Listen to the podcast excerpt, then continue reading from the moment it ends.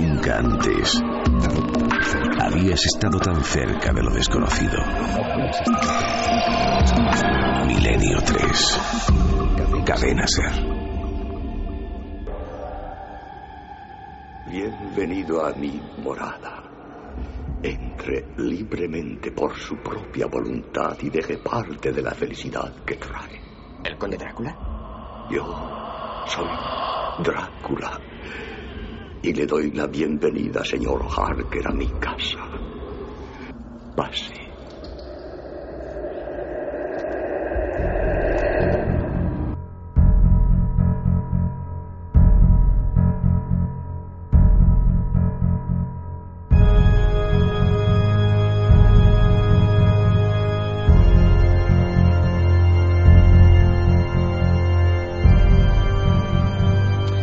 3 y 8 minutos, esto es Milenio 3 en la cadena SER, como siempre. Y como siempre, surcamos en este caso los espacios de la vieja Europa para encontrarnos con un misterio añejo, un misterio antiguo, un misterio casi casi fósil, porque así en ese estado casi fosilizado están muchos restos que al parecer fueron tomados por upiros, vampiros, strigoi, lutins, ti, muchísimos nombres, brucolaco, tantos para definir a un mismo fenómeno el que regresa del otro lado con aviesas intenciones.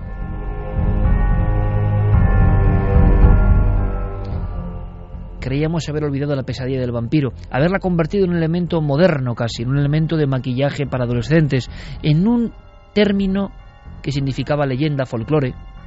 Sin embargo, y Javier Pérez Campos lo comprobó en primera persona, en lugares de Rumanía y de Bulgaria, la sensación es muy diferente el mito, el poderoso mito que se engarza con la realidad, no se ha marchado. Y en las viejas ventas, en los caminos, que no se diferencian muchos de ellos de los que recorrió el personaje de ficción Jonathan Harker, de Drácula, en ellos se sigue rezando, se sigue haciendo el responso, se sigue haciendo el ritual cotidiano de poner algo en la puerta para que no entre el vampiro.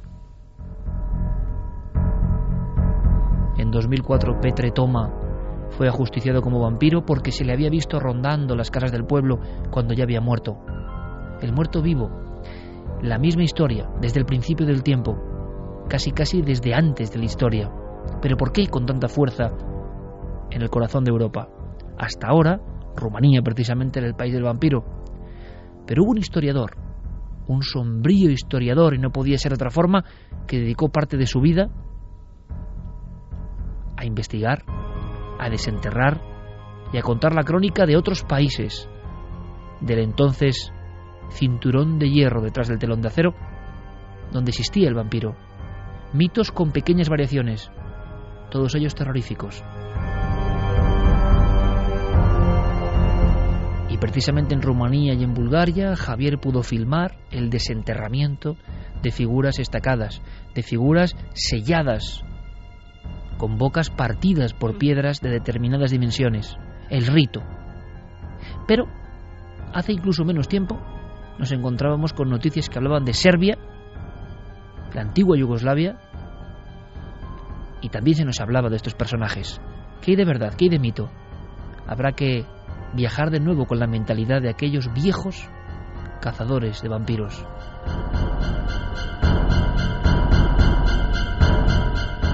Serbia, nuestro destino, Javier. Sí, justo hablábamos de ese viaje por eh, Rumanía, ¿no? En la tierra de los vampiros que hay una cosa que a mí me marcó ¿no? y me llamó mucho la atención porque cuando nosotros llegamos a algunas poblaciones agrícolas eh, alejadas de las zonas turísticas de Rumanía, encontrábamos unas especie, una especie de cruces muy altas, de unos dos o tres metros de altura, de colores muy vivos, con cristos crucificados eh, justo en esas cruces, que se encontraban a la entrada de las aldeas y que también algunos vecinos, los más pudientes, los colocaban incluso en las puertas de sus hogares nosotros pensábamos que era eh, algo de la costumbre, ¿no? de, la zona, pero cuando preguntamos a una persona eh, a través de la guía que llevábamos con nosotros qué significaban esas cruces, nos decían que eran amuletos, eran símbolos para alejar a los no muertos.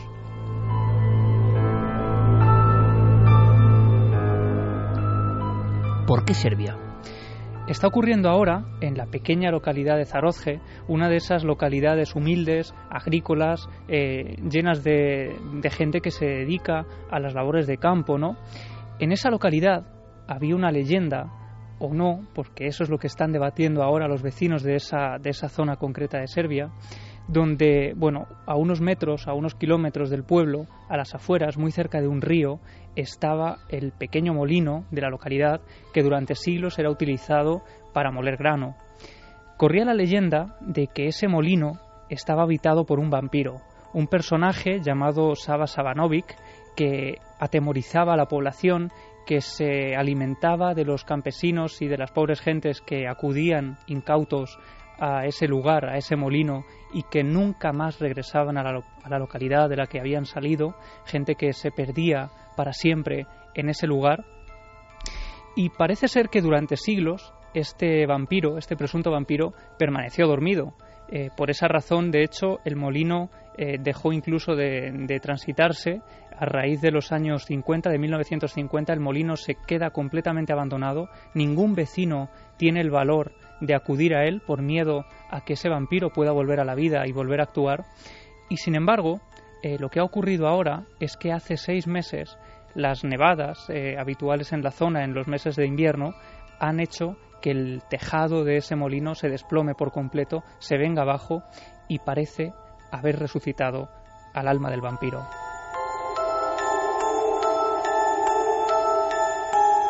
Es decir, que había una serie de casos, mito o no, ahora ahondaremos en ello, que llegan hasta el siglo XX, hasta la primera mitad del siglo XX, no hablamos del siglo XIV.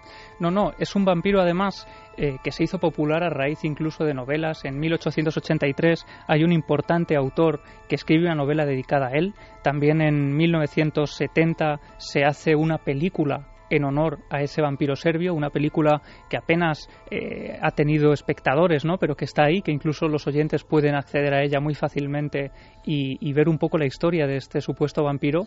Y lo más tremendo, Iker, es que todo esto podría parecer una leyenda rural, de no ser porque ha aparecido en noticiarios de todo el mundo, incluyendo los de la CNN.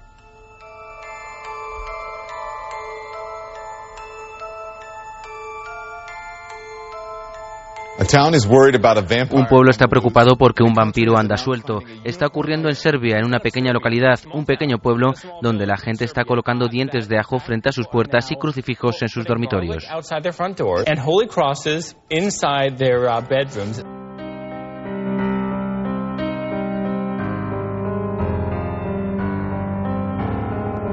Y 14 minutos, esto es Milenio 3 y evidentemente si antes decíamos que el arte va unido a la música, que es una forma de aproximarse, pues también se ve aquí. Noel Calero, nuestro compañero, que nos selecciona piezas de una banda sonora eh, dedicada a Edgar Allan Poe y otra dedicada al personaje de Nosferatu. Vaya pareja, ¿no? Bueno, pues eh, nos hace sentir mmm, la historia de forma diferente. Estamos casi ya en ese viejo pueblo serbio. La música no solo acompaña, sino que la música abre los caminos inexplicables para que una historia nos entre de verdad por los poros. A mí lo que me está ocurriendo, me está pasando con este vampiro, porque será mito o no. Noticia. Mm, imagino que interés por parte de otras personas, las miradas que vuelven hacia el viejo cuento rural. ¿O hay algo más aparte del cuento? Pues parece que hay algo más, eh, porque bueno, esta disputa o esta teoría ¿no? que también ofrecemos aquí de si es leyenda o es algo real, también se está viviendo de forma acalorada en el propio pueblo entre esos vecinos eh, raudos, acostumbrados a trabajar eh, día y noche en el campo, pues hay auténticas disputas sobre si eso es auténtico o no. Pero algo debe estar ocurriendo cuando esa gente, como decimos, acostumbrada a cualquier eh, labor ¿no? De, de, campo, de labores agrícolas, a estar todo el día trabajando, de pronto recurren a métodos ancestrales de lucha contra los no muertos. En este caso, hemos hablado también con Daniel Iriarte, él es un reportero de ABC que ha estado también en la zona cubriendo toda la noticia y que ha vivido en primera persona ese miedo que se está eh, generando incluso entre los vecinos, hasta el punto, como decíamos al principio del programa, de que el propio alcalde de la localidad ha tenido que pedir públicamente que la gente empiece a poner dientes de ajo en los dinteles de las puertas y a introducir crucifijos en sus dormitorios para que de alguna forma puedan salvarse y ponerse a salvo de este personaje que parece haber llegado al pueblo. Encuentras gente que tiene eh, pues ajos en las puertas de las casas, gente que tiene crucifijos dentro de botellas de alcohol, que al parecer es una, es una costumbre local, ¿no? Y además te lo dicen, te dicen, mejor tener una, un crucifijo dentro de la botella que una tumba en la puerta de casa. La mayoría de la gente tiene este tipo de prohibiciones en las casas eh, desde hace mucho tiempo. Y lo que pasa es que sí que es cierto que, por ejemplo, el hecho de llevar ajos en el bolsillo es una cosa que han empezado a hacerlo ahora a raíz de estas muertes. Una botella de alcohol con un crucifijo dentro. En fin, siempre se aprende algo nuevo. Desde luego el contraste es fuerte. Crucifijo dentro de la botella de alcohol. Em, claro, muertes. Hablaba Daniel justo de estas muertes. ¿A qué se refiere este reportero de ABC? Pues parece ser que ya son tres las personas que han fallecido en el pueblo en extrañas circunstancias desde que el tejado del molino se vino abajo y desde que presuntamente el alma de ese vampiro salió por haberse quedado fuera de su hogar para vengarse de la gente del pueblo que, que no repara ese molino, ¿no? En este caso, eh, vamos a escuchar también a Daniel contándonos un poco más acerca de esas extrañas muertes que se han producido hasta ahora en el pueblo. Hasta ahora el vampiro era una, una leyenda como muy remota, ¿no? Pues que un día te puede aparecer en casa. Pero de repente hay, hay, gente que lo ha empezado a considerar algo real. Han ocurrido una serie de muertes misteriosas, tres en concreto, y entonces algunos locales están convencidos de que es, de que es obra del vampiro. De acuerdo, ¿y por qué se llega a esa hilazón mm, argumental? O sea, es decir, ¿Cómo son de misteriosas las muertes cerca del molino? Pues efectivamente esas tres muertes se han producido muy cerca del molino que ha sido derruido y en concreto eh, hay un detalle que llama la atención, ¿no? Y es que las tres personas que han fallecido de diferentes edades han muerto de lo mismo, un paro cardíaco, un ataque al corazón. El último de ellos, además, eh, no era cualquier persona, era el jefe de policía de eh, esa localidad, ¿no? De Zarozge. Este hombre estaba en su coche de policía, llevaba horas eh, trabajando y haciendo sus labores habituales, pero no tenía demasiado trabajo, por lo que decide ir a la puerta del molino y echarse allí una pequeña siesta. Parece ser que ese hombre no volvió a despertar. Pregunta lógica es por qué se metió en la cabeza, en la cabeza, decir, en la boca del lobo, del lobo del mito, por lo menos, por qué fue precisamente al molino a echarse una siesta que fue la última siesta pues es algo que tampoco sabemos. Hombre, hombre en buen estado en buen estado de salud, personas que no tenían por qué morir de esa y forma que muere dormido. Claro, que no vuelve a despertar, muere dormido en el interior de su, de su coche eh, y no puede contar nada de lo que ha visto. Ya son tres personas, como decíamos, el pueblo atribuye esas muertes a la presencia del presunto vampiro y esto tiene que ver con este libro que tenemos aquí, ¿no? Porque en la sangre de los vecinos de Serbia va intrínseca ese, ese miedo al no muerto. Estoy recordando que muchos vampiros o muchos mitos del vampiro hablan de la muerte en sueños, es decir, se disfrazaban en un sueño, Carmen asiento ahora mismo, para matarte en el sueño, es decir, eh, como si fuese una muerte en otro plano, pero que luego se traducía en que tú no tenías sangre o tu corazón se paraba. La muerte se producía en las horas de sueño y quizá esto, digo yo, no lo sé, ha provocado eh, que todo sea eh, elevado a la categoría casi casi de regreso del vampiro, ¿no? Una muerte que puede ser natural o no, pero que se produce en ese mundo que no deja de ser misterioso que es el sueño, donde el mito antiguo del upiro o del brucolaco habla de que se produce el ataque, ¿no? La visita es como la del súcubo. ¿Es en la realidad o es en el sueño? O ambas cosas son lo mismo. Pero por la noche en mitad de la pesadilla, por ejemplo, estas criaturas acechan. Es lo que se cree, ¿no? En esta parte de Europa. Claro, de ahí viene también todo ese miedo a que uno se va a dormir y no vuelve a despertar jamás, porque en la historia de Serbia hay varios personajes que responden a esa forma de actuar. O sea que Serbia resulta que no lo sabíamos y es un vergel de historias de vampiros. En el siglo XVII y XVIII se produce allí eh, lo que algunos eh, investigadores eh, llaman la gran epidemia de los vampiros, ¿no? Otros dicen que es la gran psicosis vampírica, por, precisamente por esa posible enfermedad que hacía creer en vampiros a, pues a los que habían fallecido en extrañas circunstancias. Pero para que te hagas una idea, en esa zona concreta, siglo XVII, se llegan a crear comités de personas que por las noches se van colando en los cementerios. Esos comités están formados por el alcalde del pueblo, por sacerdotes, por médicos, por trabajadores de diferentes ámbitos y durante la noche ellos van entrando eh, cavando en esas tumbas donde se han enterrado recientemente a las personas que se cree que están actuando eh, contra los vecinos del pueblo y con una estaca van eh, clavando en el corazón uno a uno los cuerpos que van desenterrando. Y algunos de ellos describían escenas horribles de cómo en ese último instante, en ese último estacazo, algunos cuerpos empezaban a sangrar eh, sangre roja, sangre muy viva, por los ojos, la boca y los oídos. Que curiosamente tenga explicación médica o no, ahí está el debate, es el mismo testimonio que teníamos hace un par de semanas eh, que contabais los dos además, yo os estaba escuchando desde la cama presa de los virus, otro tipo de vampiros, eh, y alucinaba ¿no? con la historia de ese velatorio en Perú, con creencia en la brujería, en el fondo es el mismo fenómeno.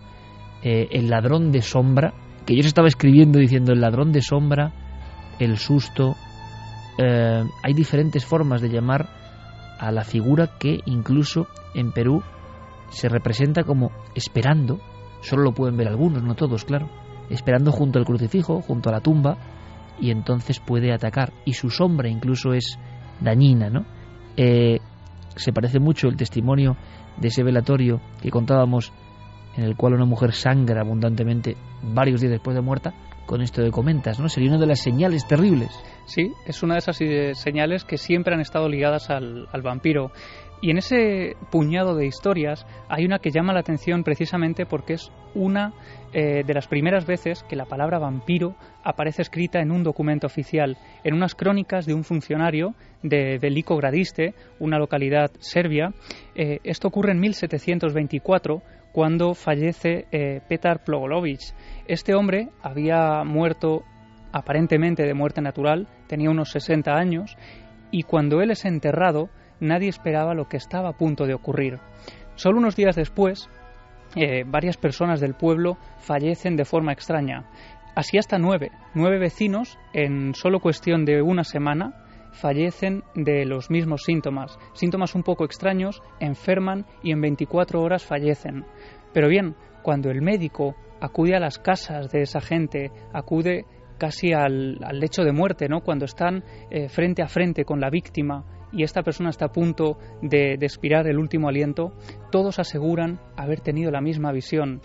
Durante la noche, cuando ellos creían estar dormidos, Petar Plogolovich se apareció sobre sus camas y se abalanzó sobre ellos intentando estrangularlos.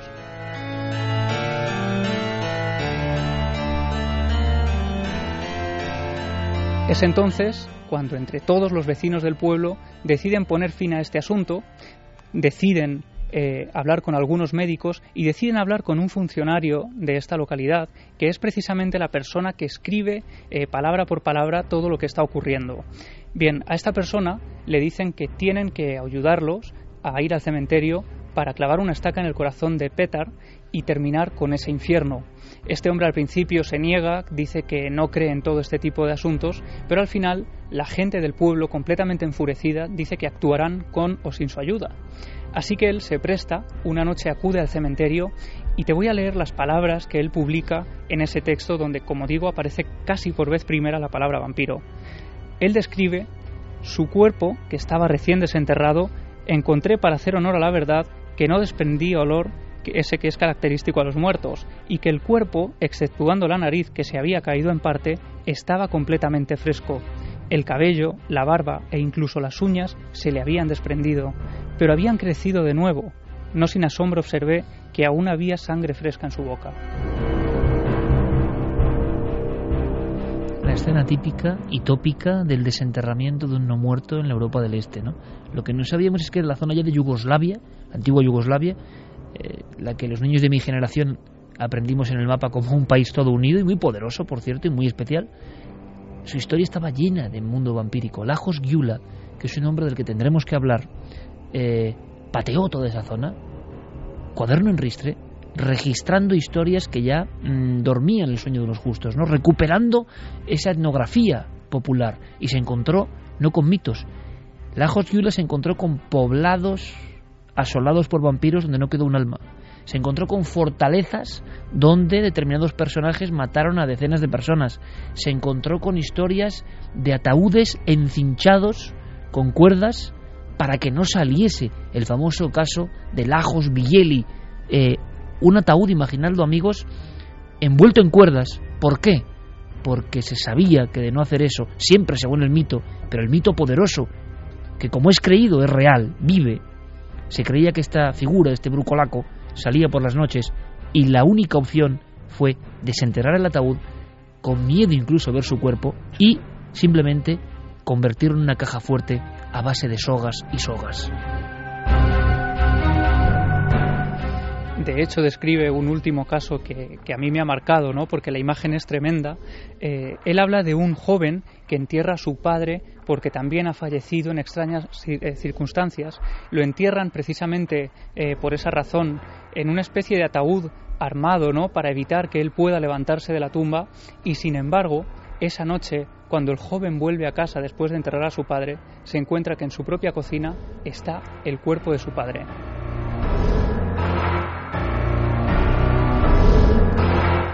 Lo único que le dice ese ser inerte, porque él asegura que no respira ni tiene ningún síntoma de, de, estar vivo, es algo de comer. Ese ser de ultratumba le dice que tiene hambre y que le dé algo de comer. No se sabe bien, porque en las crónicas no se detalla si al final el joven le da alimento a este personaje o no. Lo que sí se sabe es que el hijo fallece justo al día siguiente, después de contar a las, a las, autoridades que ha sido visitado por su padre horas después de ser enterrado. Y justo ahí, a partir de ese momento, vuelven las muertes extrañas en el pueblo de forma masiva y encadenada. Lo que acaba de contar Javier Pérez Campos es un poco la trama, el guion de una especie de teatro que se ha ido desarrollando desde épocas muy primitivas en muchas partes del mundo. Y uno se sigue aterrando con la fuerza de las imágenes. Cuando las oye a a voz, es impresionante. Cuando se oyen de personas que creen realmente, es impresionante. Por ejemplo, hablábamos de, de esos ladrones de sombra del Perú. Los guaqueros tienen un temor tremendo. Cuando dibujan en su mente, ya no solo hablo de lápiz y papel, sino dibujan en su mente cómo les han contado que son esos seres, esas figuras, esas sombras, uno se da cuenta que es la misma sombra eh, que aparece, lo he comentado muchas veces, incluso en jeroglíficos egipcios, que tiene diferentes nombres, y uno se da cuenta de que es como la sombra yunguiana, ¿no? Como ese algo que hay dentro que se ha despegado, que ha quedado inerte, que no tiene rostro definido, que a veces sí que se parece al muerto o no, y que mm, ronda. La visita de ese ser del ultramundo significa mal presagio, mala noticia. Eso igual se ha transformado en las sociedades modernas en eso, en una mala corazonada, una mala sensación, una sombra sin forma. Según vamos andando en la historia, comprobamos que las certezas de la gente son más potentes, que hay más iconografía, que se ponen más detalles, que llegan a ser detalles monstruosos, pero en el fondo es contar una cosa, que es lo insólito ha venido a mí, ¿no? La visita se ha producido y a partir de ahí me he encontrado con el mal. Habrá que investigar sobre Lajos Gyula. Menuda labor, ¿eh? Una labor de cientos de casos. Es una labor complicadísima y lo interesante es que él en sí es un enigma. Si uno busca eh, Lajos Gyula, apenas encuentra información de este autor que recopiló tantas historias. Muchas de ellas, Iker, son inencontrables, es decir, eh, intentas tirar de, del rastro ¿no? de todas estas historias y apenas son recogidas en, muchos sitios más. Eh, solo están recogidas en este libro. Pero hay otras tantas que, si les sigues la pista, encuentras documentos impresionantes como estos que tenemos aquí encima de la mesa. Ese primer documento oficial, la crónica de, de Belico Gardiste y de un funcionario que por vez primero utiliza la palabra vampiro. ¿Sabes lo malo? Que, que como le pasaba a Jonathan Harker yendo a comprar la mansión o negociarla con un extraño conde, el conde Drácula, o el Nosferatu, el no muerto, y como le pasa a todos los que se meten en ese mundo, hay también algo de espiral obsesiva. Y seguramente, como todos los maestros iniciáticos, como todos los misterios verdaderos, la Josgiula dejó pistas entre soterradas y enterradas para que solo el seguidor muchos años después la siga. Ten cuidado en el camino, amigo. Es un camino peligroso, pero sin duda atrayente. Hay que saber más. Es un recado, ¿no? Para el caminante. Eh, ¿Sabremos algo más de ese historiador que durante prácticamente 50 años recorrió Europa y llenó su faltriquera con casos y más casos absolutamente increíbles? Esa es la misión. Ojalá sepamos algo más.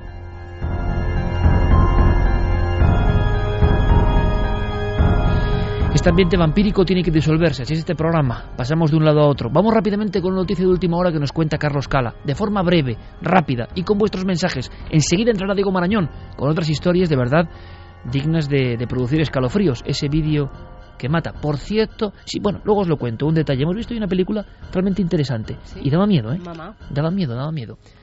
Carlos Cala, noticia interesante también. ¿Por qué? Porque se hablaba de un triángulo de las Bermudas, pero para ciertos animales. Vais a intentarlo enseguida. Científicos del Servicio Geológico de Estados Unidos aseguran haber dado con la solución a un enigma que lleva años preocupando a la comunidad científica norteamericana.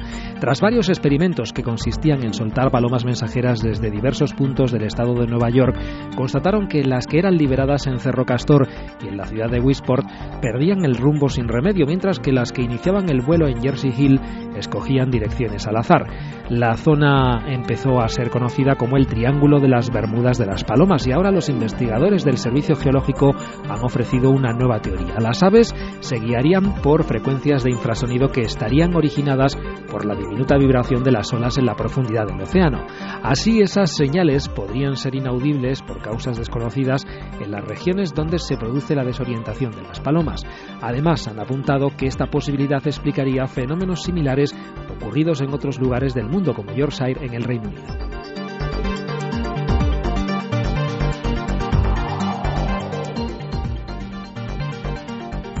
Vamos con los mensajes. Además, sorteamos esta noche Azul y Pálido de Pablo Ríos. Está publicado por Entre Comics y la verdad es que vale mucho la pena, ¿eh? Estas historias, ¿verdad? Que se sale. Bueno, sale Carl Sagan, clásicos. sale Bernie Battigil, sale Meyer, salen, en fin, grandes iconos de la ufología y a mí me ha encantado. Es un poco volver a, a los cómics, ¿no? Como hacía 10 minutos, ¿no? En la época mítica de la meroteca, sacando grandes casos. Hay que recuperar los casos, y es posible incluso casos españoles eh, para que las jóvenes generaciones lo conozcan, ¿no? En el formato cómic. De verdad que es un trabajo sorprendente y, es un buen premio, sí señor. Mira, Darkbox dice yo creo que en Serbia hay un psicópata suelto y el vampiro sigue tranquilito en su molino. Sonia Casas, tal como lo cuentas, va a haber que creer en los vampiros, enterrar a su padre y encontrárselo en casa, alucinante. También nos decía Isidro Canoira, lo del alcalde diciendo que pongan ajo es muy bueno. Yo no me imagino un alcalde español diciendo que llevemos ajos a todos los lados. Bueno, yo- un alcalde español me lo imagino haciendo cosas hasta peores. Con mi respeto a todos los alcaldes, pero he visto cada cosa que, claro, Tania López dice, lo visité el año pasado por primera vez el Museo del Prado y me encantó, pero tengo que volver. Estuve unas tres horas y media y no pude verlo. Todo es emocionante. Dave Constantin, eh, este ya lo habíamos leído antes, como me estaba riendo, ni siquiera los he borrado. Chari Aragón decía, es fascinante que Javier Sierra nos cuente de estos cuadros la historia. Es bueno para aquellos que no podemos ir a verlos, que nos explique esos detalles. Decían además, bueno, es que los museos hoy en día cuestan mucho. Y fíjate, yo decía, no, si no cuestan tanto, además hay un día que es gratis, me parece, y nos decía Javier, no, no, de 6 a 8 de la tarde, todos los días es gratis el Museo Ajá. del Prado. Así O sea que que no para que no hay excusa. no hay excusa. Quien lo quiera saber, Mm. pues Montserrat, una persona que se encargó de custodiarnos, ¿no? De alguna forma en ese paseo del Museo del Prado y repito, lanzamos un abrazo muy grande a toda la gente, eh, grupos de personas que trabajan cotidianamente en el Museo del Prado, eh, diferentes encargados de sala. Javier ha tenido el detalle, porque es así, me parece, de dedicar el libro a los encargados de sala del Prado que tantos secretos conocen. Bueno, yo quiero, porque sé que muchos nos escuchan, ayer fue tal la muestra de cariño de oyentes de Milenio 3 dentro del Museo del Prado que nos dice, hombre, qué buen lugar también para las grabaciones, los podcasts, a través de Internet, y recibimos mucho cariño, ¿no? Yo tuve la sensación, fíjate, Carmen, de que un sitio que es como un templo, pero que siempre había sido como muy elitista, como es normal, ¿no? Y que el misterio ahí eh, podía tener... Bueno, pues resulta que el director del Prado es quien lee el libro de Javier, quien se queda alucinado y quien dice esto hay que... Y yo le decía a Montserrat ayer, está encargada con nosotros de, de esta visita por la noche, eh, bueno, el Prado no necesita ningún tipo de promoción, que a veces es lo bueno y lo malo, ¿no? Y me decía que al contrario, ¿no? Que atraer a los jóvenes, ¿no? Eh, es una oportunidad importante. Tenemos una de las grandes pinacotecas del mundo, o lo que es lo mismo, uno de los grandes templos de secretos y códigos. Luego lo hacen en el Louvre y se llena con el código da Vinci.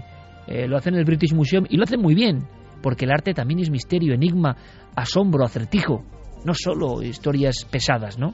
Y entonces, mm, pues me maravilló comprobar que desde la policía que patrulle, que son oyentes de Milenio 3, la gente que trabaja diariamente en el Prado y que sabe tantas cosas, estaban muy abiertos a que nuestros programas eh, estuviesen ahí, ¿no? Me enorgullece, me alegra, les mando un fuerte abrazo porque no lo esperaba, ¿no? Porque a veces uno mismo, yo mismo, mm, tengo ¿no? La, la, impresión de que el misterio a veces le cuesta entrar en ciertos sitios, ¿no? Pero fíjate, maravilloso, o sea que no hay excusa. De 6 a 8 uh -huh. la gente puede acudir al Prado y, y, los euros no son excusa. Esther García decía, la porfiria es una enfermedad metabólica, tiene fotofobia, se le quema la piel al sol, tienen problemas en la sangre. Las personas con esta enfermedad no podían ponerse al sol, como no sabían antiguamente de qué iba la enfermedad, no tenían los cuidados adecuados y los enfermos adquirían un semblante poco agradable y empezaron a decir que eran diabólicos, que eran vampiros. Es una de las teorías, ¿no? Del doctor Alonso, entre otras porfiria como o rabia humana, también se ha dicho como ejemplo de vampirismo, pero bueno, el tema yo creo que es mucho más complejo que eso. ¿no? Ángeles Cola dice, ¿y si se tratará de un asesino real que aprovecha la leyenda para cometer sus crímenes? Pues es un novelón. Es un novelón que puede ser real y que, fijaos qué que, que, idea macabra, pero aprovechando el mito de un vampiro, alguien hace de las suyas, ¿no? Por lo tanto, no es que solo haya un vampiro, hay dos, ¿no? Un asesino en serie también es un vampiro que roba la sangre de otros, ¿no? Mario dice que habrá de verdad en estos casos, son supersticiones, mitos o hay estados de conciencia que te hacen ver a estos seres y más Amigo. en aquellos países. Es que está dando la clave otra vez, ¿no? Nadie puede creer objetivamente, nadie, racionalmente, científicamente, que una persona ha enterrado a su padre y que el cuerpo del padre está en la cocina y le habla. Ahora yo lo digo como lo siento. Ese hombre quizá ha tenido esa experiencia. Nosotros diremos alucinación, como la semana pasada, o, bueno, mil formas de catalogar. Pero hay momentos en la vida, bien sea por una intensidad emocional brutal, que parece que esa fisura se abre, esa erosión de la realidad se produce, esa conexión con otras cosas que parecen sueños ocurre y son importantes para la vida de uno. Tanto que, que ¿por qué no van a ser reales en otro plano de la realidad? La realidad parece mucho más compleja. Ayer, precisamente, bueno, sí, ya ayer, Mm. veíamos esa película eh, queremos Mamá. agradecer también a, a, la gente de Universal que han hecho todo tipo de esfuerzos para, para que nosotros dos estemos hoy en la sala viendo la película de Guillermo del Toro. Uh -huh. Y yo no sé si lo comenté, pero Guillermo del Toro, que es fan del programa, eh, claro, cuando una persona de este nivel eh, nos escribe diciendo que es fan, comentándonos cómo colecciona los programas de Cuarto Milenio, cómo sigue estos podcasts, hombre, y es un hombre que ha generado esa fantasía, esa maravilla, mm, desde el espinazo del diablo a, al laberinto del fauno, a Hellboy, ahora estaba con lo del Hobbit. Vamos a ver si logramos entrevistar a Guillermo del Toro, pero os lo digo porque creo que os puede gustar, no es una cuestión de es uno de nuestros seguidores acérrimos, ¿no? Y de verdad que eso es maravilloso. Y varios de los actores, eh, incluso algunos que dominan también el castellano, y productores de la película esta, por ejemplo, Mm. me han escrito para decir cómo siguen el programa. O sea, y uno, sinceramente, uno alucina. Y además cuando vayan a estrenar la película, mira que estábamos los dos solos en esa pequeña sala y daba cosa, ¿eh? Sí. A mí es de las películas que hace mucho Sí, tiempo sí, que no me han dado miedo las películas y esta entre miedo y ternura. Sí, también. Las dos cosas. Eh, porque Por lo menos ha logrado emocionarme. a mí también. Que no muchas películas también. lo logran a estas No, alturas. no, y estar pegado, y eso lo decimos, pero fíjate, es que la sensación que da es otra vez lo mismo, que en la realidad conviven diferentes estados de las cosas y que en ocasiones los puentes se tienden. Javier nos hablaba del arte como un puente. Yo he hablado muchas veces de las cavernas, de la arqueología, o de mil cosas, o de una aparición como puente hacia otro lado. Bueno, a veces los puentes, si se ficcionan un poco, son puentes reales, ¿no? Eh, una habitación que conecta con otro mundo, el salto en el tiempo. Bueno, pues esas cosas parece que ocurren, ¿no? Y esta película, de verdad, nos ha hecho sentir cosas, cosa que es muy difícil ya. ¿Vamos a sentir más cosas? Sí, claro que sí, vamos a sentirlas. Porque, hablando de películas, Diego nos dejó un encargo un poco envenenado, ¿no? Una película que mataba, ni más ni menos. Diego Marañón, créalo o no.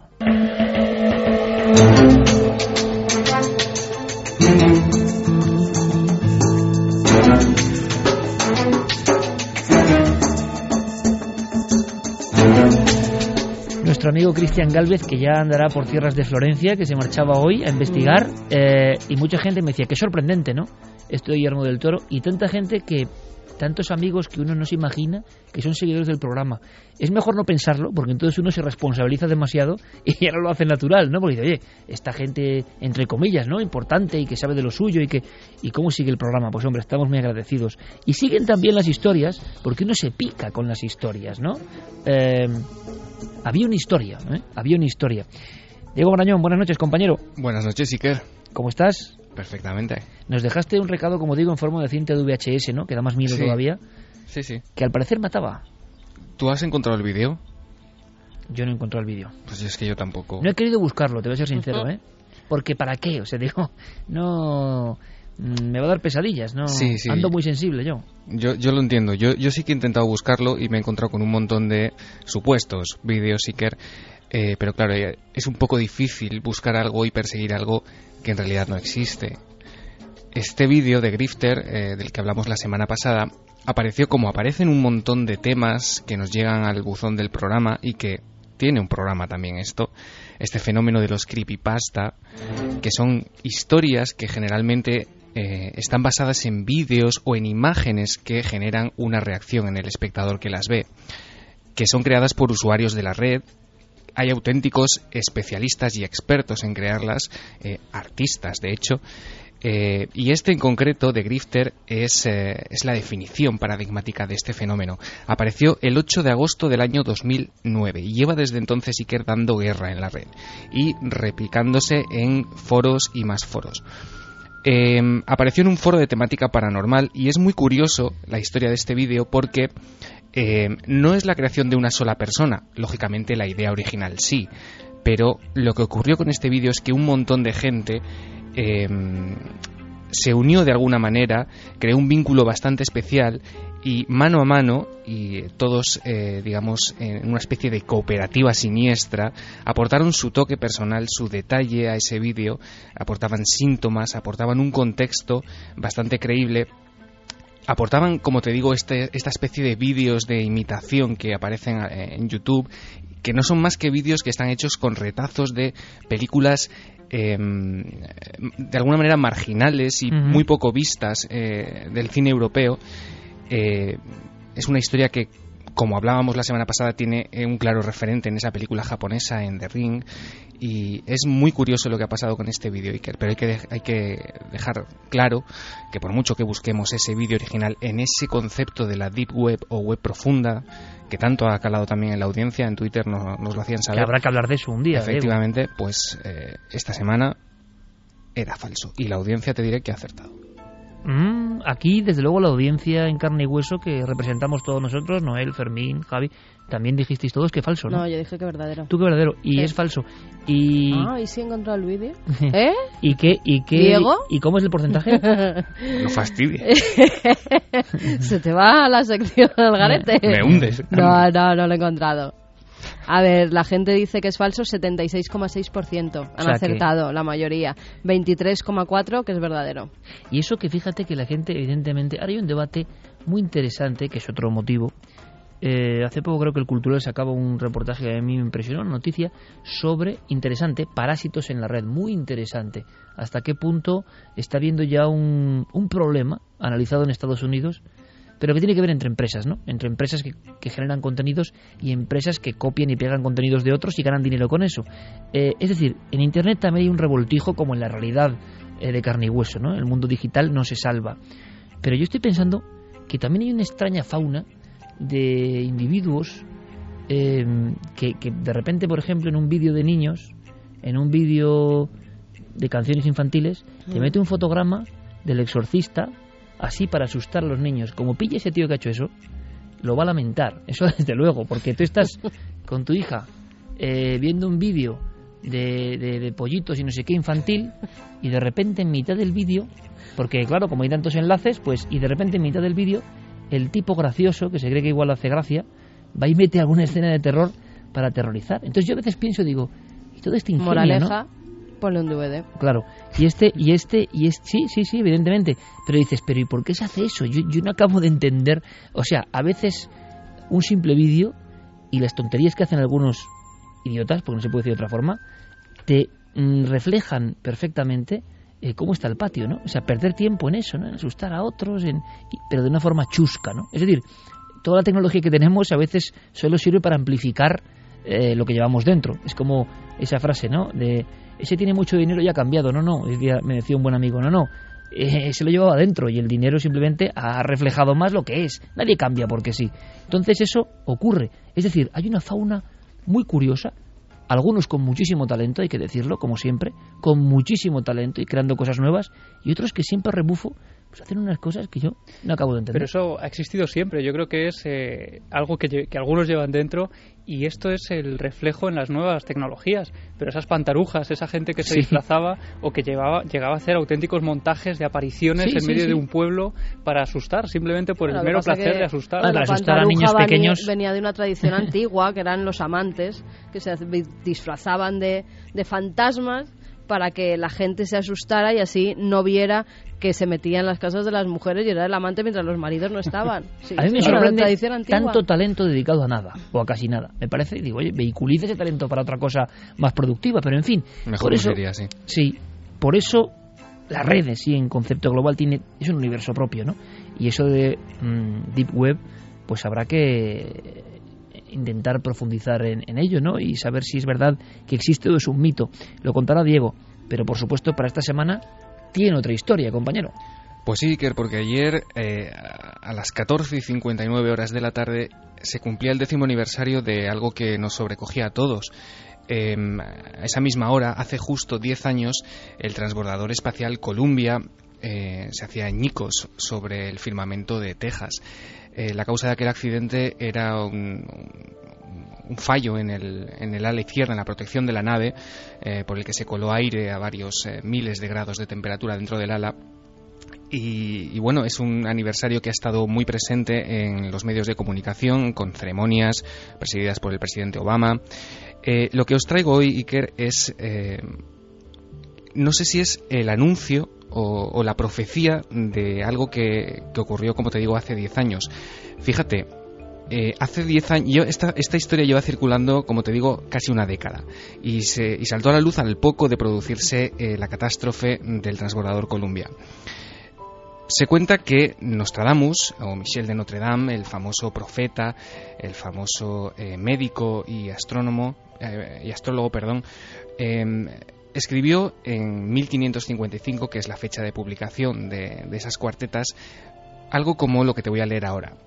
Fíjate, dice, en la misión de la primera estrella azul, un niño de la Tierra Santa entre los siete perecerá. Cuando la nave descienda del cielo de los cielos, la estrella solitaria se esparcirá con los restos. Se ha tomado como Nostradamus visionario del desastre que además tiene mucho que ver con el inicio del programa, ¿no? Del desastre eh, de ese transbordador y de esa imagen tremenda, ¿no? Que dio la vuelta al mundo.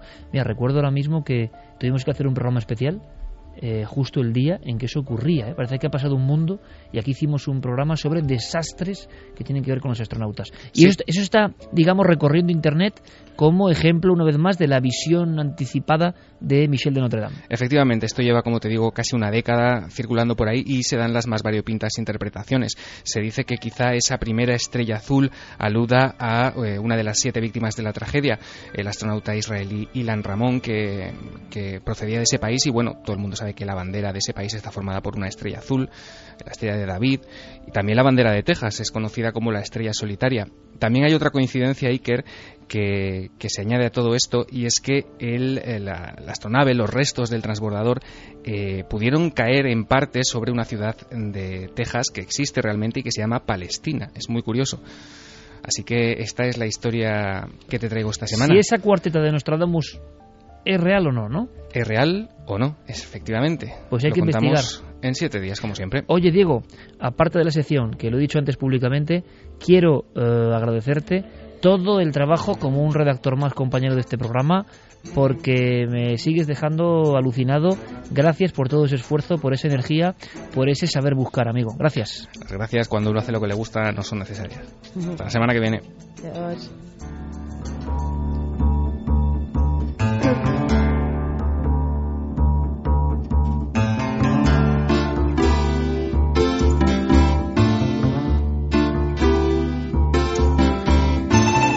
Rápidamente vamos con un hallazgo científico. Se ha hablado mucho del ADN, se ha hablado mucho eh, de transformaciones en lo más interno, en la doble hélice del ADN, y hace una semana se confirmaba que hay seres humanos que tienen un ADN muy especial con una doble doble hélice. Esto suena muy raro y era como una especie de utopía y ahora parece que va a ser una forma mm, precisa para entender algo que ocurre con nuestras células, a veces para mal, desgraciadamente, ¿no? que empiezan a replicarse sin control. Hemos querido saber algo más porque hay, desde el punto de vista de la nueva era, del crecimiento espiritual y poner toda la polémica y como si queráis, pero hay mucha gente que habla, y se hablaba en ciertas profecías, de un cambio a nivel celular del hombre. Puede ser una tontería o no, no lo sé, pero es curioso que estén pasando tantas cosas. Y en este momento, lo que parecía leyenda científica se confirma en las máximas revistas de este género de la genética. Hemos hablado con dos genetistas importantes. El primero es nuestro amigo eh, Juan Román, que nos habla de esa doble hélice al cuadrado. ¿Qué es eso? ¿Qué significa? ¿Lo tenemos todos?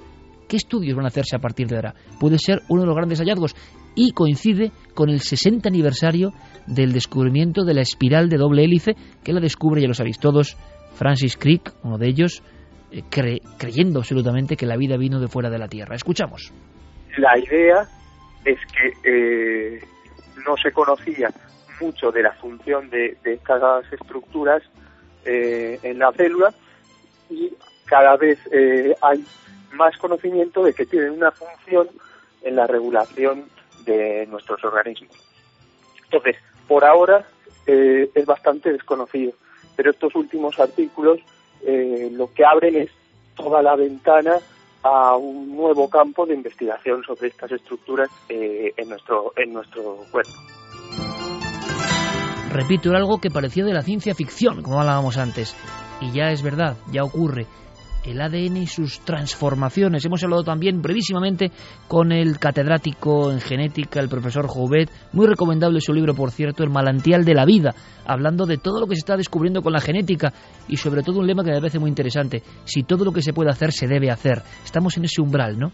entre el conocimiento, las posibilidades y lo que es ético y no. El profesor Jouvet también es uno de los alucinados de alguna manera en el buen sentido con este hallazgo que puede ser importante, ojalá aquí, ojalá aquí, Escuchemos lo que dice el inicio de la lucha definitiva contra algunas de las plagas que realmente azotan a la humanidad. Eh, es un descubrimiento interesante porque al aparecer en esas células ese tipo de estructuras en algunos lugares muy concretos, evidentemente solamente en algunos puntos de, los cromosomas, pues se supone que es lo que puede desencadenar el, digamos el, desequilibrio eh, fisiológico que hace que las células empiezan a dividirse de una manera alocada y al final se conviertan en, una especie de tumor, ¿no? Un crecimiento. Entonces, el estudio es interesante porque si se confirma, que parece que sí, pues va a dar lugar a que se busquen nuevas terapias para mm, poder mm, parar ese, ese proceso, ese proceso de división celular, terapias para evitar, por lo tanto, que se formen tumores.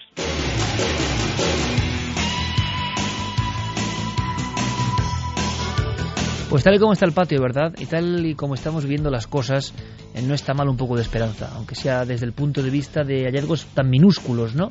Ojalá.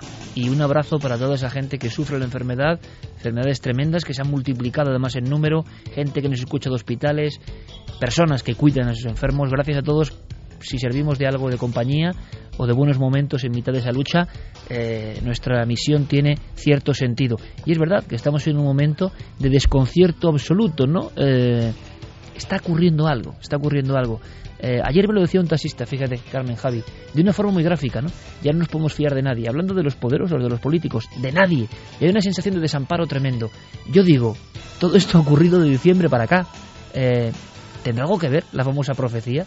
Es una profecía no de fin del mundo, sino de cambios brutales a nivel de los sistemas establecidos. Estamos en ese umbral.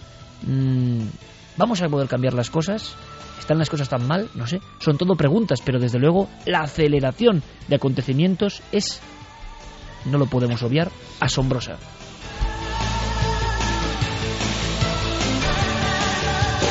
Bueno, pues nos piden bienvenida milenaria a un nuevo bebé que se llama Josep bueno. Eh, ha venido al mundo el día 30 de enero. Es un nuevo seguidor de la nave del misterio. Sus papis nos dicen Shiska y Santi que están ya en casa y se quieren ir acostumbrando a esta maravilla de la naturaleza, que él también escuchará esta noche. Vais a alucinar. Su ¿eh? primer Milenio 3. Vais pues a alucinar. La bienvenida milenaria está hecha. Vamos con los ganadores. Una de ellas es Virtudes Torres, que nos mandaba un relato sobre Laika. Te voy a leer apenas unos eh, pues unos párrafos porque es de una página, pero bueno. pequeñitos. Es como ella se imaginó cómo Laika tuvo que sufrir. Dice, los humanos engañaron a la gente diciendo que yo volvería de mi viaje espacial, pero eso no era posible. No tenía ni idea de cómo hacer para que regresara a la pequeña nave donde me habían metido. Al poco tiempo de mi viaje espacial noté un calor sofocante. Algo estaba saliendo mal. Me ahogaba, no podía respirar. No sabía qué era lo que había hecho para semejante castigo. Lloré, gemí, Mm, eh, sabía que los que me estaban vigilando me estaban oyendo, mis lamentos eran cada vez más fuertes, pensé que me bajarían, pero no fue así y el tiempo que duró esa tortura se me hizo interminable. Se ha puesto en el lugar de Laika y nos ha dejado un poco, ¿verdad?, sobrecogidos, claro. Es un relato que empieza como esa perrita vivía en las calles, cómo sale de esas calles creyendo que Qué bonito va a tener... y qué triste también, ¿no? Sí, a ver si nos deja y lo ponemos en, en la página Genial. o en, o en los pues blogs porque es que un montón de personas estarán ahora mismo queriendo leer ese rato completo, que nos lo mande y lo colgamos de inmediato en ese universo paralelo que repito son ya prácticamente 350.000 a estas horas igual 360.000 personas interconectadas. que no Otro nada mal. ganador de azul y pálido, Félix, dice, me quedo con Goya y sus caprichos, a solas tienen que dar mucho respeto. Hombre. ¿Os pasó algo cuando estabais ahí solos en esas inmensas salas del Prado? Sí, nos pasó que alucinábamos, claro, que trascendíamos, yo flotaba un poco y todo. Y el último es para David Constantine, que dice todos esos países del este tienen ese folclore del no muerto. Cuando hace poco estuve en la exposición de Milenio me gustó la parte de los vampiros y la Dama de Hierro. Pues el último de los libros de Azul y Pálido, de Pablo Ríos, es para él. Mañana en nuestra sesión televisiva hablamos de Abraham Lincoln con un forense sobre su asesinato, sobre quién estaba detrás, sobre todo lo que se ha escrito en torno a sociedades secretas, Lincoln y el espiritismo. Es increíble, ¿no? Su mujer, eh, como ha sido el espiritismo, Lincoln y los medios y los mediums, Lincoln y sus sueños y presagios. En fin, no sé, la biografía no autorizada de este personaje fundamental que ahora se ha agrandado también por la película de Spielberg. Muchas más cosas, pero mañana también hay un, hay un elemento extraño, ¿no? Eh, pensamos lo siguiente. Ocurre un hecho X, vamos a llamarlo un, un caso de estos que nos interesan supuestamente sobrenaturales o una casa donde pasa algo, una familia nos dice, aquí pasa algo. Y dijimos, ¿por qué no llevamos a un crédulo y a un ultraescéptico? Y a ver cómo lo ven, ¿no? Cada uno de ellos. Yo creo que puede ser fascinante, ¿no? Yo creo que sí. No sé si habrá sorpresas o no. O cada uno se quedará con su teoría. O cada uno es un mundo, ¿no? Claro. Absolutamente, que es lo que vamos aprendiendo. Cada uno O ve uno lo que los quiere ver. atrae y otro hace que se vayan. Bueno, mañana yo, hay que yo verlo. creo que es bonito verlos colaborar además y, y, bueno ver esa forma sana ¿no? de la palabra escéptica porque José Manuel Nieves se ha prestado en todo momento a hacer esas eh, pruebas que incluso llegamos a encerrarlo en, en la casa. Sí, sí, el director de ciencia de ABC y compañero de este equipo a nivel eh, de la nave del misterio, en esa casa. ¿Qué le pasó? Bueno, pues mañana en cuarto milenio, sobre las once y media, todos preparados. Fermín Agusti, gracias. Noel Calero, gracias. Javi, gracias como siempre. Gracias. Cammen, recupérate de ese resfriado. Sí, me voy a la camita. ¿Eh? Hemos tenido una semanita ahí un poco dura.